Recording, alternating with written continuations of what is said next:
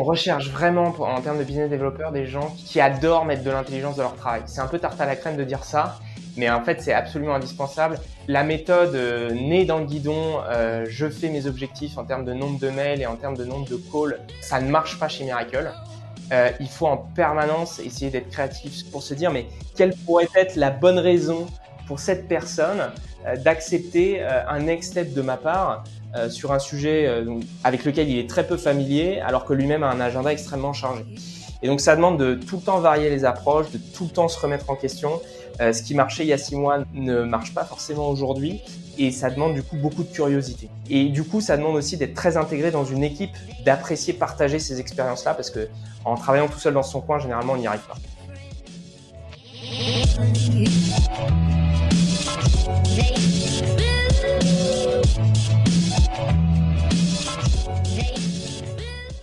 Bienvenue sur le podcast de We Are Sales by DCS. Je suis Corentine, cofondatrice de Dreamcatcher Sales, l'agence de recrutement et de consultants experts en business développement. Nous partons ensemble à la rencontre de personnalités inspirantes de la vente, entrepreneurs, directeurs commerciaux et business développeurs. Ensemble, nous partagerons leur histoire et leurs tips pour mieux explorer cet écosystème et pour nous rappeler que nous faisons l'un des plus beaux métiers du monde, celui de remettre l'humain au cœur des affaires. Aujourd'hui, nous recevons Jean-Marie Fouquet, BDR Manager chez Miracle. Bonjour Jean-Marie, ravi de te recevoir. Bonjour Corentine, ravi de vous rejoindre. Merci à toi d'avoir accepté de, partager en tout cas euh, ton vision et les techniques de vente en fait euh, qui sont les tiennes chez Miracle, qui sont autour du consultative euh, selling, on le verra. Pour bien comprendre d'ailleurs la technique de vente et les ressources que vous mettez en place chez Miracle pour pouvoir y répondre, on a d'abord besoin de nous rappeler qu'est-ce que Miracle, quelle est aussi sa, sa stratégie commerciale et son business model, ce qui nous permettra de mieux comprendre ce que tu vas nous expliquer par la suite. Alors, est-ce que tu peux, dans un premier temps, nous présenter ta société pour ceux qui ne connaîtraient pas encore? Donc, Miracle, on est un éditeur de, solutions euh, en SaaS qui permet à n'importe quel acteur de euh, créer sa propre marketplace en ligne pour capturer euh, plus de parts de marché sur, sur son industrie. Aujourd'hui, on est une société qui a 7 ans, on a un portefeuille d'environ 300 clients, majoritairement des clients grands comptes partout dans le monde, aux États-Unis, en France, en Allemagne, en Angleterre, en Australie. Et euh, ces, clients peuvent être répartis en, trois grands types principaux. Des distributeurs B2C ou B2B qui utilisent le modèle marketplace pour faire de l'extension de gamme, un peu sur, sur le même modèle que ce que fait Amazon. Des industriels B2B euh, qui ont généralement des problématiques de distribution de pièces détachées autour de, leurs produits qu'ils commercialisent en direct ou via un réseau de distributeurs et un troisième type de clients qui sont des clients qui sont intéressés par le modèle marketplace pour répondre à des problématiques de procurement en interne. Aujourd'hui, on travaille avec, euh, pour vous donner quelques logos, euh, des, Walmart, des Carrefour, des Toyota, des Airbus euh, et, beaucoup d'autres, y compris pas mal de TPE-PME. D'accord, donc oui, ce sont de beaux logos. c'est tous ceux qui s'intéressent finalement au, business du e-commerce. En fait, c'est vraiment un, nouveau modèle de business hein, carrément que vous leur proposez. Tout à fait. Pour bien comprendre, parce que là, c'est carrément une nouvelle source de revenus que tu proposes, enfin que Miracle propose en fait à ses clients. Mais comment euh, Miracle gagne, euh, gagne finalement euh, de l'argent? Donc on est sur un modèle assez classique d'abonnement qui, qui est sizé en fonction des modules et des projections de vente. Et après, nous, notre volonté, c'est que nos clients aillent au-delà de la limite de performance qui se sont fixés au début et augmentent leur niveau de perf. Et effectivement, quand, quand le niveau de perf augmente, on a une commission sur les ventes qui nous permet d'aligner euh, la manière dont on investit avec le niveau de performance de nos clients. Et pour vous donner un petit chiffre, aujourd'hui, euh, c'est euh, sur les plateformes Miracle, on a environ environ 2 milliards d'euros de volume de transactions qui transitent. ça correspond vraiment à 2 milliards d'euros de revenus incrémentaux pour nos clients. Joli. Et alors euh, là, on enregistre ce podcast dans un contexte qui est un petit peu particulier qu'on a tous vécu pour la première fois euh, en tant qu'entrepreneur ou manager. Et euh, est-ce qu'il y a eu de l'impact par rapport à cette période de confinement et post-confinement sur la stratégie de Miracle? Sur la stratégie commerciale, euh, pas vraiment. On a dû, comme toute compagnie, hein, s'adapter à, des cycles de vente qui se passent plus du tout en présentiel et à distance. Mais en réalité, euh, le discours n'a pas fondamentalement changé. Et finalement, euh, la crise sert aussi de révélateur pour pas mal d'entreprises sur l'importance du e-commerce. Donc aujourd'hui, c'est si on constate quand même un léger ralentissement de l'activité, on est quand même face à des acteurs qui ont pris conscience de l'importance de, ces modèles-là. Et donc, pour l'instant, on est relativement faiblement impacté. Au contraire, ça nous accélère même certains deals. Donc c'est plutôt bénéfique, c'est une bonne nouvelle. Hein. Donc ça a permis en fait à toutes les entreprises de les sensibiliser en fait au digital, cette période-là plus qu'une autre. Tout à fait. Au niveau de tes cycles de vente, qui doivent être, je l'imagine, en tout cas particulièrement longs, est-ce que tu peux nous en parler en matière de cycle de vente et de panier moyen? Parce que ça aussi, ça va avoir de l'impact sur euh, l'organisation, évidemment, de, de la force de vente chez Miracle et la façon de faire du sales. Alors, un cycle de vente chez Miracle, euh, c'est effectivement, on s'inscrit plutôt dans le temps long puisqu'on est sur euh, des ventes stratégiques et qu'on cherche à nouer des partenariats dans la durée, généralement entre 4 et 5 ans de durée moyenne de contrat. On vend notre solution et ce nouveau modèle à des directions stratégiques qu'on engage généralement sur des, dans des cycles qui durent entre 4 mois et, euh, et un an, voire un peu plus d'un an pour, pour certains. En termes de, de panier moyen, on est sur de la vente enterprise, donc on est sur des sur un ticket d'entrée en première année de contrat qui va varier entre plusieurs centaines de milliers d'euros et plusieurs millions d'euros en fonction euh, des projections financières du client et aussi de ses besoins en termes d'accompagnement métier et de briques euh, du, soft. Et du coup, comme tu adresses en fait des cibles qui sont de taille totalement différentes, j'imagine que tu as plusieurs portes d'entrée et, euh, et, que tes interlocuteurs sont, sont nombreux. T'as quoi? T'as les CTO, les CDO Effectivement, on va, on va s'adresser à toute la, la direction, euh, la direction de l'entreprise en privilégiant le CEO en approche directe et tous les gens qui gravitent autour de euh, la stratégie euh, commerciale et digitale de la boîte.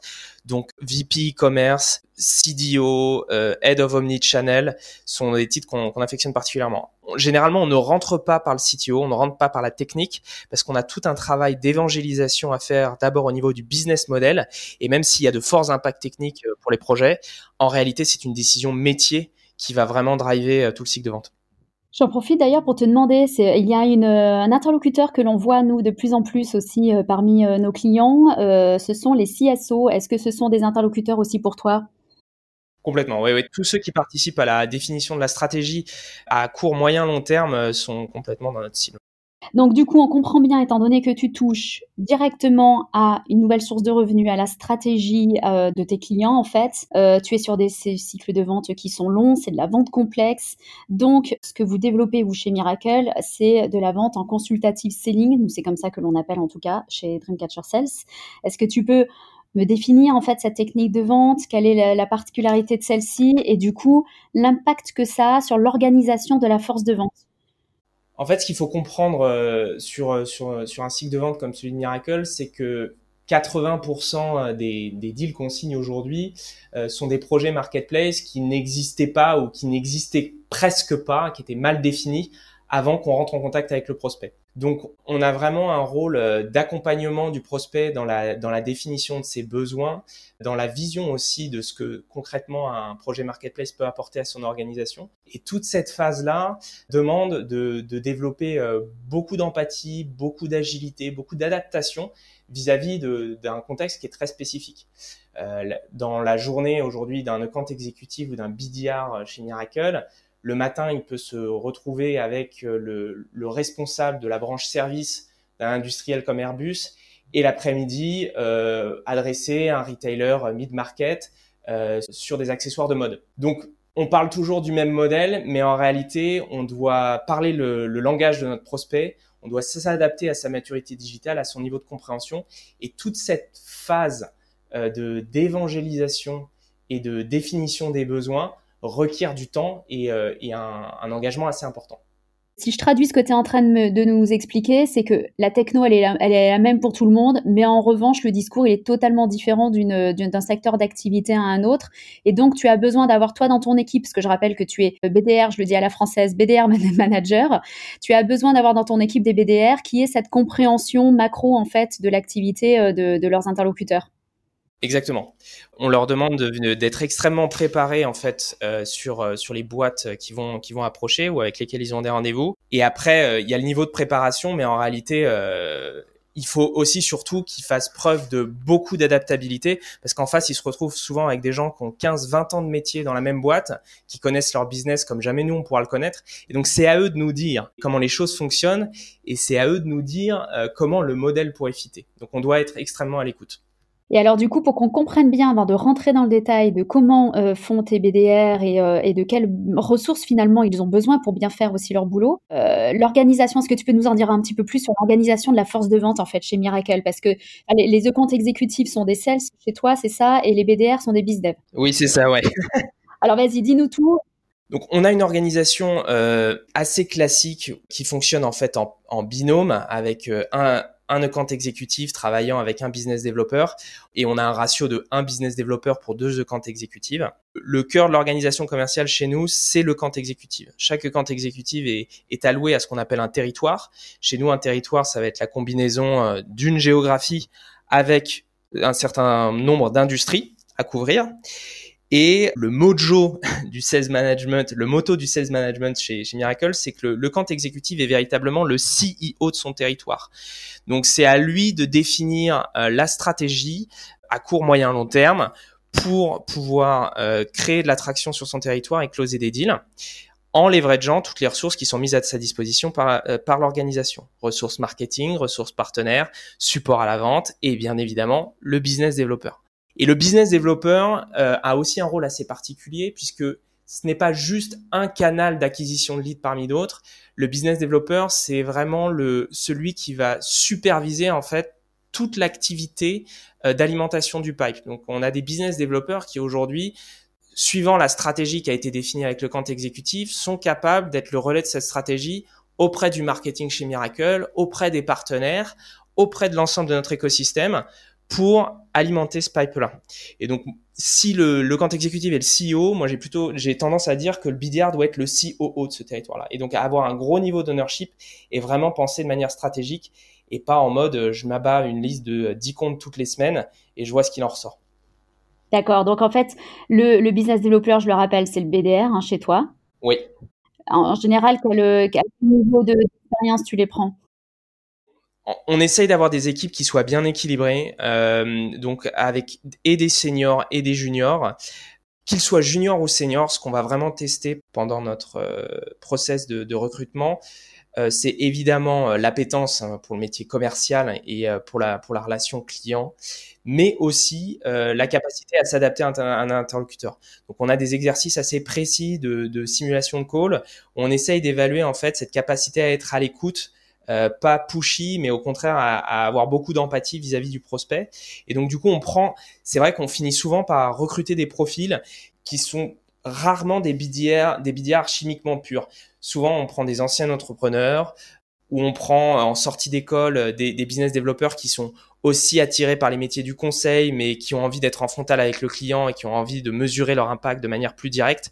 Donc, on cherche un peu des profils hybrides. D'accord, bah oui, parce qu'il faut quand même parler d'égal à égal avec le CEO qui est en face d'eux euh, et faire euh, euh, leur parler de stratégie, de revenus et puis faire maturer en fait le prospect jusqu'à le transformer à un véritable projet en fait. C'est là il passe la main à les comptes exécutifs, c'est ça? C'est ça. D'ailleurs, c'est assez intéressant de voir comment nous, on s'est développé historiquement. Quand j'ai rejoint la boîte en, en 2014, euh, on avait seulement un seul business developer pour quelques, pour déjà 3-4 sales et en fait, le, le, poste de business developer venait d'être créé parce qu'il fallait, il fallait aider les account exécutives à générer des, des, nouvelles conversations.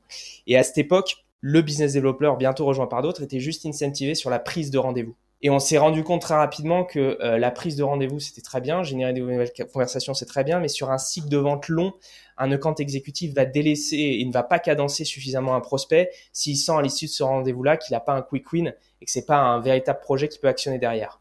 Or, comme je vous le disais, comme 80% de nos deals sont des, des projets que l'on crée en interne, on avait besoin qu'il y ait beaucoup plus d'ownership euh, sur cette euh, phase de maturation du prospect. Donc aujourd'hui, non seulement les business developers sont incentivés sur cette partie prise de rendez-vous et création de l'attraction, mais aussi derrière, on les incentive à amener cette opportunité jusqu'à ce que ça devienne véritablement ce qu'on appelle un projet, c'est-à-dire qu'on a un prospect qui commence à mobiliser des ressources en interne pour commencer à scoper un projet. Et c'est à ce moment-là, effectivement, que le handover avec le camp exécutif va avoir lieu. Ce qui ne veut pas dire, d'ailleurs, que le camp exécutif n'est pas dans la boucle avant. Mais en tout cas, le BDR a un très gros incentive à accompagner cette opportunité jusqu'à cette étape-là, qui est une étape qui peut prendre entre un mois et trois mois.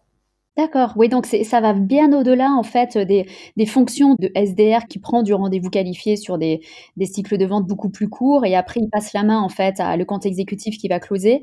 Là chez toi en fait, il a plusieurs rendez-vous, euh, j'imagine, avec euh, le prospect pour faire maturer justement. À quel moment il inclut en fait euh, le compte exécutif dans le, dans le cycle de vente? Alors pour le coup, on n'a pas de one best way. Tout dépend aussi de la bande passante de le compte exécutif et euh, de où est-ce qu'il en est en termes de maturité de son territoire. Il est clair que quand on ouvre un nouveau pays, le compte exécutif va systématiquement venir euh, sur tous les calls. À partir du moment où il commence à avoir un pipe en closing qui commence à être assez important, euh, le BDR va, va, va, pouvoir piloter ses rendez-vous plus en autonomie. Après, en fait, ils sont en connexion permanente et la question n'est pas tant de suivre le sales process que de se dire à quel moment la seniorité de le compte exécutive peut être intéressante pour faire accélérer les choses. C'est vraiment une décision au cas par cas à chaque fois en fonction de la teneur de la conversation précédente. Ok. Et, le, alors, et du coup, tes BDR, ils ont, ils ont quels moyens qui sont mis à leur disposition pour faire leur job? Il y a des bases de données euh, qualifiées existantes, il y a du lead entrant ou, ou c'est from scratch? Alors, assez classiquement, on a trois canaux d'acquisition euh, pour alimenter notre pipe un canal marketing qui va regrouper euh, toute la participation et l'organisation d'événements, le marketing digital, euh, les inbound. Les inbound représentant chez nous, euh, je dirais 3% du pipe qualifié. Donc on, reste sur des volumes assez faibles en pure inbound. Mais après, derrière, pour nous, l'intrication avec le marketing est très forte. C'est-à-dire que le, marketing n'est pas cantonné juste au top of the funnel. En réalité, les BDR, dans la manière d'engager les prospects, le font en intelligence avec le marketing. On va demander au marketing d'organiser des webinaires qui nous permettent d'inviter des prospects déjà engagés à écouter des clients. Donc en fait, il y a une, part très importante de l'activité marketing chez nous n'est pas du pur lead gen, mais aussi plus de, de l'accélération de deal. Donc ça, c'est pour le premier, le premier volet. Le deuxième volet, c'est évidemment notre écosystème de partenaires, puisque Miracle est une solution euh, qui couvre une partie d'un projet marketplace, mais en réalité, il nous faut d'autres partenaires technologiques, il nous faut des intégrateurs, etc. Et donc là, on a tout un écosystème de partenaires avec qui on, fait du business et avec qui on essaye de, sourcer des opportunités communes. Et enfin, le troisième volet qui est absolument essentiel pour nous, c'est l'outbound. Donc le BDR fait de l'outbound. Les accounts exécutives aussi sont censés faire de l'outbound. Donc euh, ils font de l'outbound de concert euh, en fonction du niveau de priorité des comptes. Et je dirais que pour le, poids de chacun de ces canaux, on est sur du 33% marketing, 33% alliance et 33% outbound. Et sur l'outbound, effectivement, on est euh, sur tout ce qui est plus classique, hein, LinkedIn, phoning, emailing. Les, chaque BDR aussi développe son propre portefeuille de partenaires en fait on a des équipes en fait euh, qui gèrent les partenaires, mais par contre chaque BDR et chaque compte exécutive euh, s'aligne avec ces équipes-là pour pouvoir utiliser au mieux l'écosystème partenaire et potentiellement pour demander à certaines entreprises qui ne sont pas encore partenaires rejoignent notre écosystème parce qu'elles nous permettent de mieux couvrir certains comptes pour lesquels on sait qu'on a vraiment très peu de chances de réussir à rentrer sans l'appui d'un partenaire déjà dans la place. Oui, oui, ça paraît logique. Le channel management, de toute façon, est, commun en fait à tous les territoires. Donc les partenaires, ce sont les cabinets de consulting, les intégrateurs dont tu parlais tout à l'heure, hein, c'est ça? Exactement. Et partenaires technologiques aussi.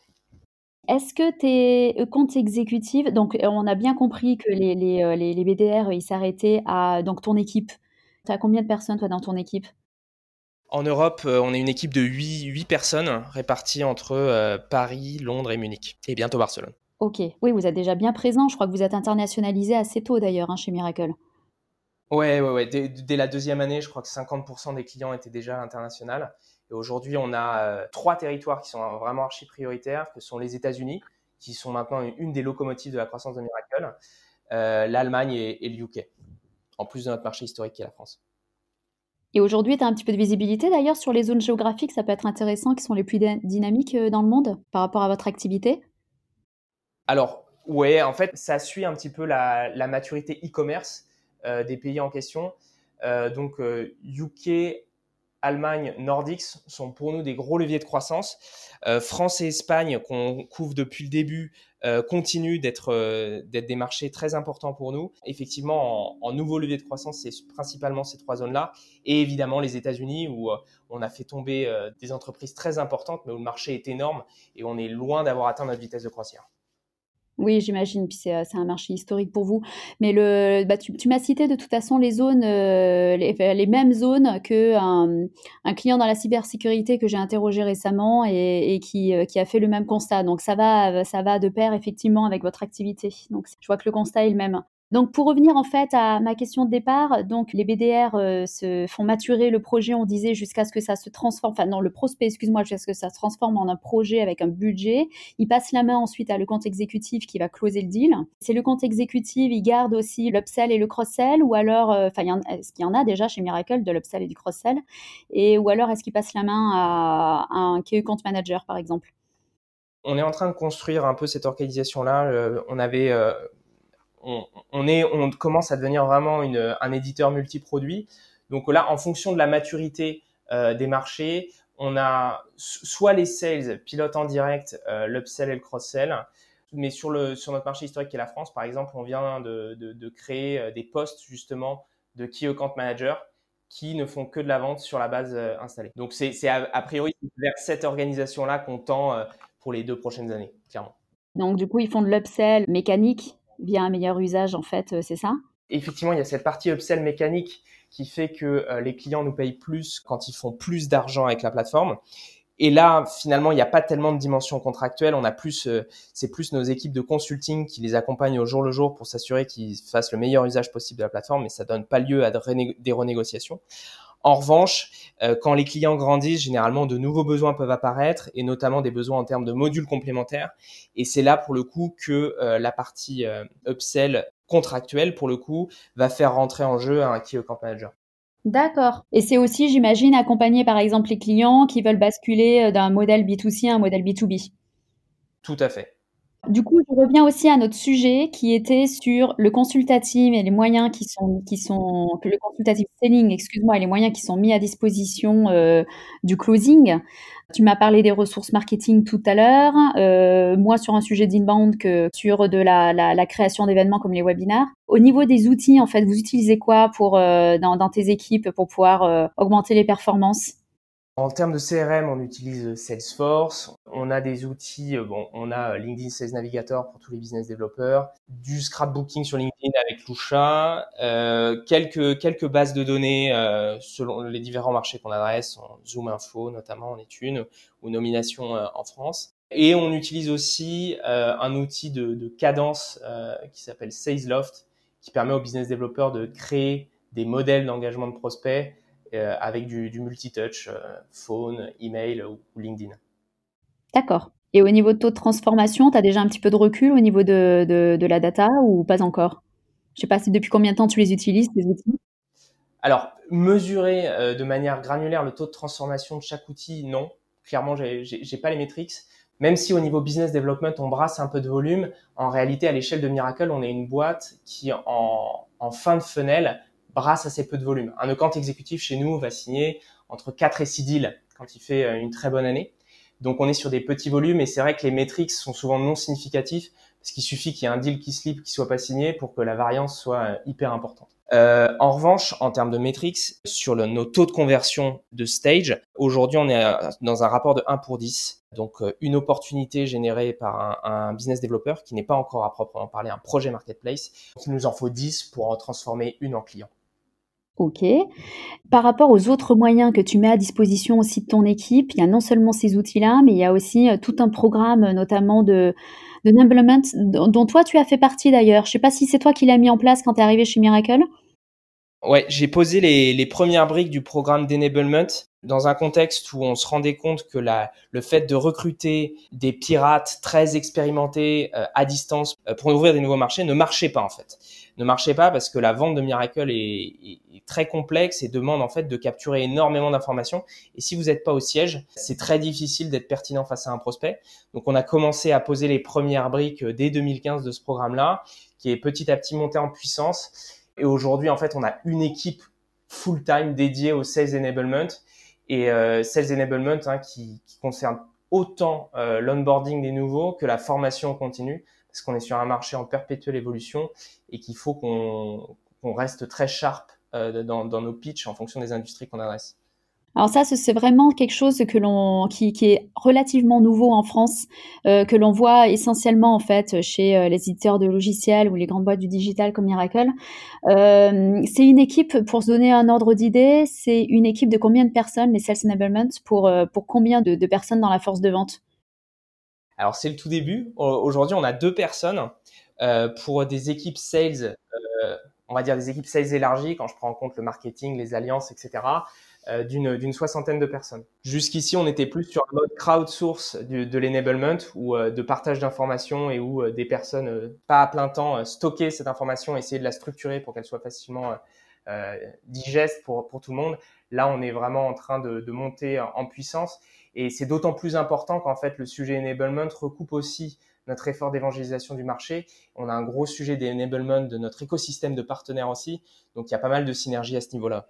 Et, ça se traduit comment concrètement, en fait, leur rôle auprès des, des sales? Il y a deux parties. Il y a, il y a toute une partie euh, gestion de, de, notre LMS euh, avec la mise à jour régulière de nouveaux contenus. Et après, il y a toute une partie aussi cadençage de la formation avec euh, des sessions en live avec les commerciaux, avec les bizdev pour faire remonter euh, des expériences de terrain, euh, pour des expériences de terrain aussi bien des équipes commerciales que des customer success ou parfois des témoignages clients directs qui nous aident hein, à vraiment enrichir notre pitch avec un storytelling qui soit extrêmement concret.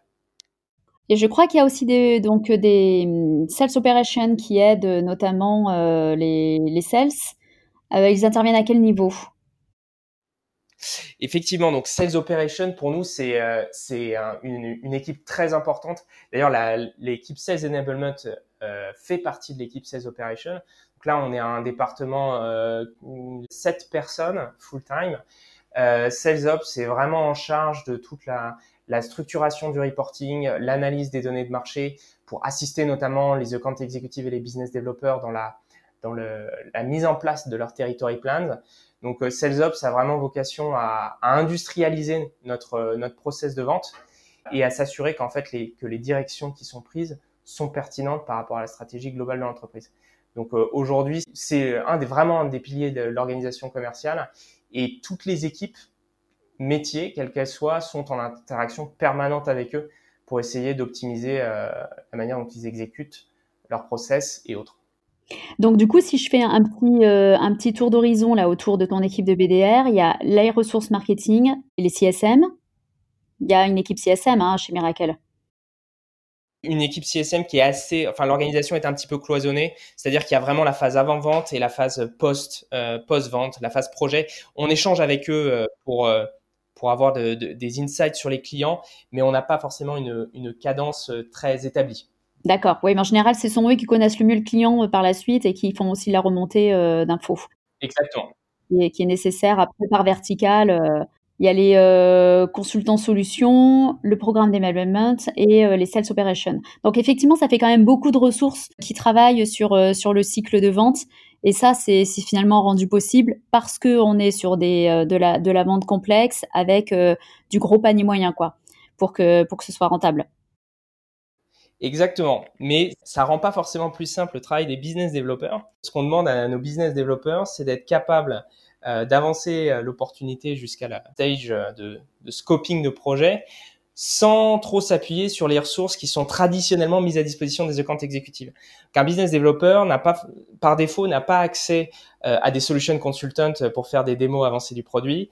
Il n'a pas forcément accès à des business consultants qui sont euh, des, des, des, consultants euh, qui accompagnent le prospect dans la, dans la définition de son business plan à, à l'horizon de 3 ans. Et donc, un bon bizdev, en fait, qui n'a pas accès à la mal à outils du sales, ben, on lui demande de se débrouiller avec son propre couteau suisse et d'être d'être d'être bon partout.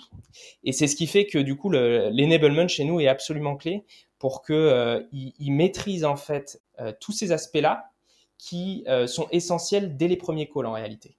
Qui, il faut qu'ils maîtrisent aussi parfaitement ce qui va se passer après, une fois qu'ils seront sortis de l'opportunité, pour pouvoir préparer le terrain pour tous ces interlocuteurs qui prendront le relais une fois qu'eux auront vraiment qualifié le projet.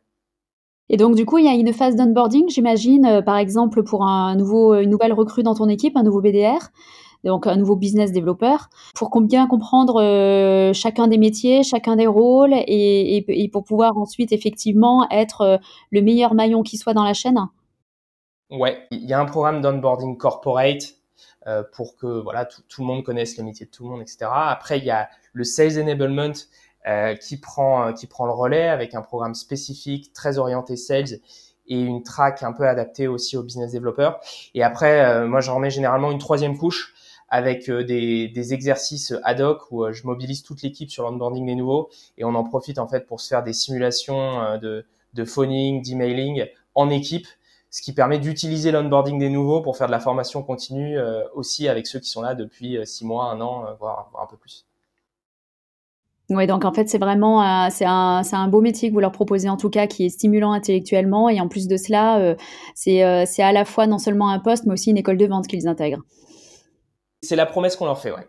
Que vraiment, on est sur une track business developer chez nous, c'est une track en deux ans, avec un passage généralement de junior à senior au bout d'un an. Mais c'est euh, où, vraiment la boîte va investir en eux pour leur, leur donner toutes les billes et, euh, et, et, réussir à, à devenir account exécutif s'il le désire dans, dans, dans, ce, dans la boîte. Euh, parce que c'est un métier qui est extrêmement stimulant et hyper enrichissant, à tout point de vue d'ailleurs. Mais euh, je te le confirme, et puis c'est vraiment très intéressant de voir la façon dont vous êtes structuré, organisé.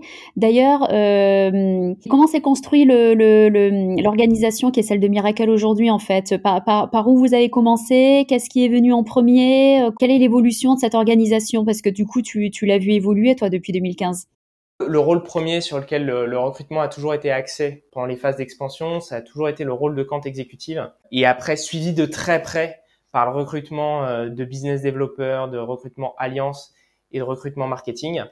Euh, la fonction Sales Ops, elle était non officielle et elle était en partie euh, remplie par moi pendant un, bon bout de temps.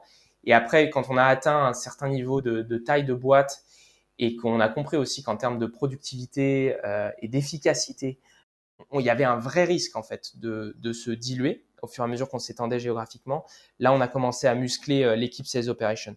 L'équipe la plus jeune dans tout ça, finalement, c'est l'équipe Sales Enablement, où on a vraiment quelqu'un de senior full-time que depuis maintenant 7-8 euh, mois. D'accord, ok. Et alors toi, du coup, en tant que manager euh, des BDR, quelles sont aujourd'hui les principales qualités que tu recherches pour ton équipe?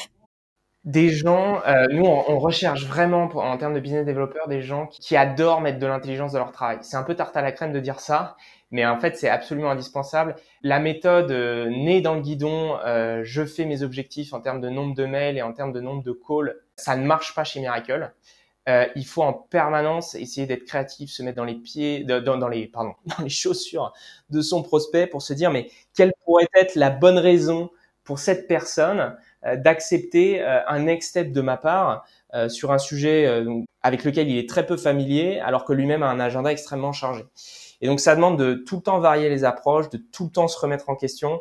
ce qui marchait il y a six mois ne, marche pas forcément aujourd'hui, et ça demande du coup beaucoup de curiosité, beaucoup de curiosité. Et du coup, ça demande aussi d'être très intégré dans une équipe et d'apprécier partager ces expériences-là, parce que en travaillant tout seul dans son coin, généralement, on n'y arrive pas surtout qui sont dédiés à un territoire, donc une zone géographique sur plusieurs verticales. Donc en fait, ils doivent devenir peu à peu eux-mêmes experts des verticales sur lesquelles ils travaillent, quoi.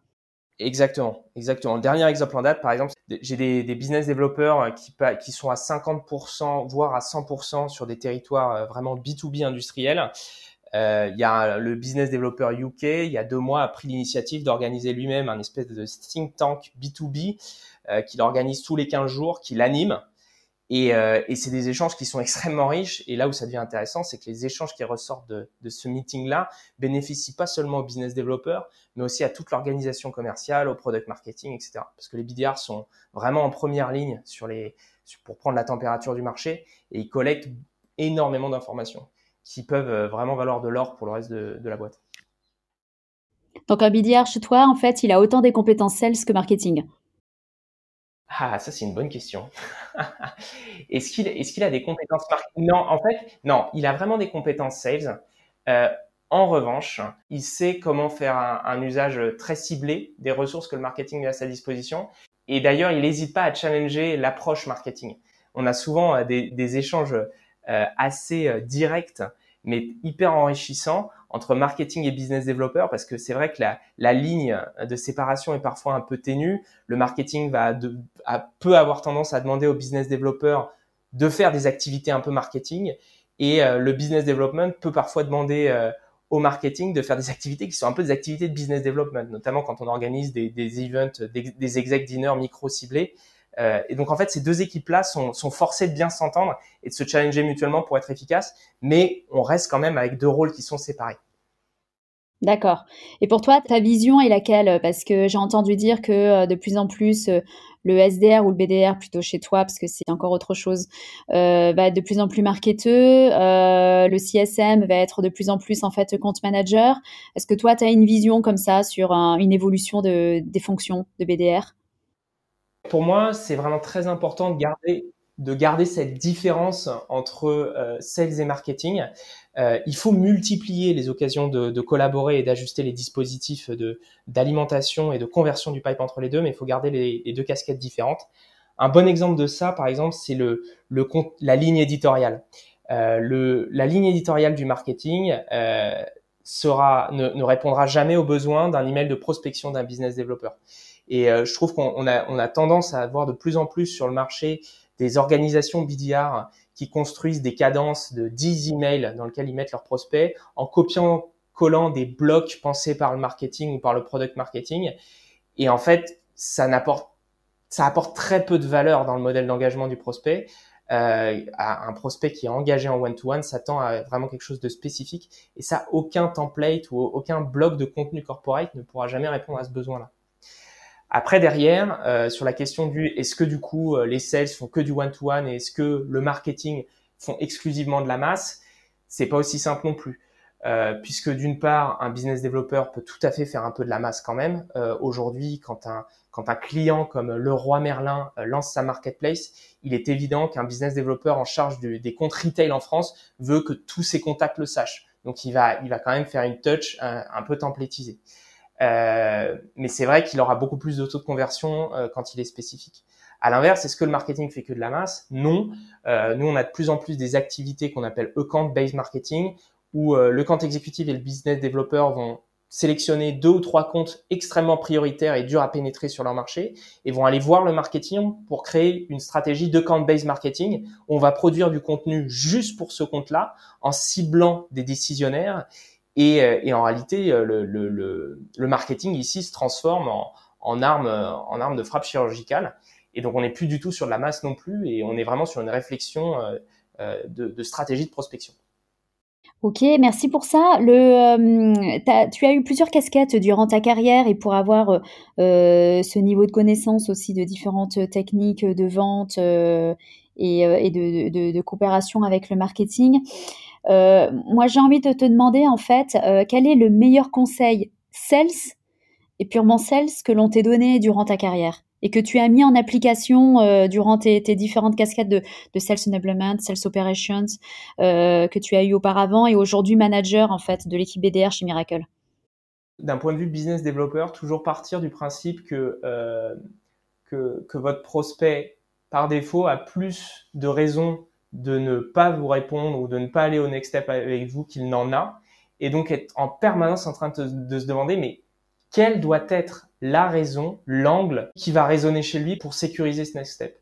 Et toujours se remettre en question et pas se dire oui j'ai un modèle d'engagement en mode euh, télésales ou quand mon prospect dit ça ou pose telle objection, eh ben c'est facile, j'ai la réponse. En réalité, c'est toujours beaucoup plus compliqué que ça. Il faut toujours essayer de recontextualiser ça. Et le travail des bizdev chez nous, euh, étant un travail de, euh, c'est réussir à introduire un sujet stratégique et le faire maturer jusqu'à ce qu'il devienne extrêmement concret pour le prospect. Donc en, en étudiant des aspects parfois très opérationnels, etc. Donc il faut toujours partir du principe qu'il faut que notre prospect parle trois ou quatre fois plus que nous. Et ça, c'est un bon, c'est un bon métrique aussi pour mesurer la qualité d'un meeting, sachant que, en plus de ça, et ça c'est très vrai, un prospect valorise toujours beaucoup plus ce qu'il a pu dire pendant un meeting que ce que vous lui avez poussé. Donc euh, pourquoi se priver et, essayer d'être très pushy sur notre contenu et, toute notre storytelling si on ne lui laisse pas en, place une? Donc l'écoute active, hyper importante. Et le conseil sales que toi tu donnes du coup régulièrement à ton équipe, je sais pas si c'est la même ou si c'est si c'est différent, ou à une nouvelle recrue par exemple chez Miracle? Toujours surjouer le fait que qu'on fait un effort d'adaptation vis-à-vis du prospect, que le prospect n'ait jamais l'impression qu'on est en train de le driver en poussant notre propre agenda, mais c'est en réalité les éléments qu'il nous donne, les questions qu'il nous pose, les objections qu'il nous pose qui font que nous reconfigurons en permanence le, le, le cycle de vente. En réalité, on a toujours un cycle de vente derrière, on a toujours un process de vente mais si ce process est, apparent, c'est impossible de créer une, une, relation de qualité. Donc il faut toujours réussir à, à mettre le prospect en position d'être, euh, de se sentir comme le driver euh, du cycle, ce qui n'est pas le cas, puisque les bizdev et les sales ne sont pas payés pour accompagner des cycles de vente, mais pour les accélérer. Donc c'est forcément, c'est nous qui avons le pied sur l'accélérateur. Et tu as une petite best practice ou tips à nous donner là pour, euh, je sais pas, une question à poser systématiquement ou un petit, un petit truc qui, fait, qui, qui peut donner ce sentiment justement de donner la main en fait, euh, que ce soit le prospect finalement qui décide hein, plutôt que le, que le bizdev. Question toute bête que j'ai soulevée en one-to-one avec un business developer ce matin qui me disait bah, c'est chouette, j'ai réussi à réengager ce compte euh, l'année dernière, j'étais pas là, mais j'ai vu qu'il y avait une op euh, qui avait été killée. Euh, voilà, c'est super. J'ai dit, bah, en fait, la première question, est-ce que tu lui as posé cette question qui est, qui est-ce qui a fait que vous acceptez de prendre un meeting? En fait, il faut toujours s'étonner du fait que le prospect passe du temps avec nous. Qu'est-ce qui fait que vous acceptez de prendre un meeting avec moi alors que l'année dernière, on avait eu une conversation assez avancée qui était arrivée nulle part? Et cette question n'a pas été posée. Il a, pu me dire tout, tout ce dont il avait parlé et il avait récupéré des informations aussi. Mais je pense que c'est toujours très important de presque s'étonner en fait que les prospects passent du temps avec nous. Très bien. Écoute, je retiens, moi je dis tout le temps, ne jamais présumer de rien. Alors, la dernière question, en fait, qui va conclure ce podcast qui a été riche, je trouve, en enseignements sur euh, l'organisation euh, d'une entité comme Miracle pour, pour de la vente complexe, en consultative selling, encore une fois. Euh, on voit effectivement tout l'étendue d'un bizdev, en fait, chez toi. Et j'imagine que tu as rencontré aussi pas mal de sales durant ta carrière. La dernière question qu'on a l'habitude de poser, c'est qui devrions-nous interviewer après toi et pourquoi? Ça peut être des profils sales ou non, mais à qui tu penses, du coup? Euh, head of sales d'une boîte qui vient de se créer là, qui s'appelle Penny Lane et qui vient de faire une levée de fonds et qui a un positionnement euh, d'être un peu le pay fit euh, de la comptabilité. Ça peut être très intéressant parce que c'est intéressant de voir des équipes en construction et qui sont en train en fait de se poser. C'est très intéressant de les voir se poser des questions sans avoir forcément les réponses déjà toutes faites. Et c'est vraiment intéressant de discuter avec des boîtes qui sont très early stage mais qui ont un plan de croissance assez agressif Edouard Mascret, euh, c'est le head of sales de cette boîte-là. D'accord, ok. Ok, bah merci. Écoute, euh, c'était un grand plaisir en tout cas euh, de t'écouter, Jean-Marie, de comprendre en fait comment vous fonctionnez chez Miracle. tu nous as donné aussi des conseils très concrets qu'on va tâcher tous de, de, de, de, mettre en pratique, parce que l'objectif évidemment de ce podcast, c'est à chaque fois de, de s'inspirer de ce qui fonctionne chez les autres, de tester et puis euh, tous de, de, de, se remettre en question en permanence et de et d'être en amélioration continue en permanence également. Merci beaucoup Jean-Marie. Belle euh, belle continuation Miracle. Merci Corentine. Merci de votre invitation. Et puis euh, je continuerai à vous suivre avec grand plaisir. Avec grand plaisir. Au revoir Jean-Marie. À très bientôt. Au revoir.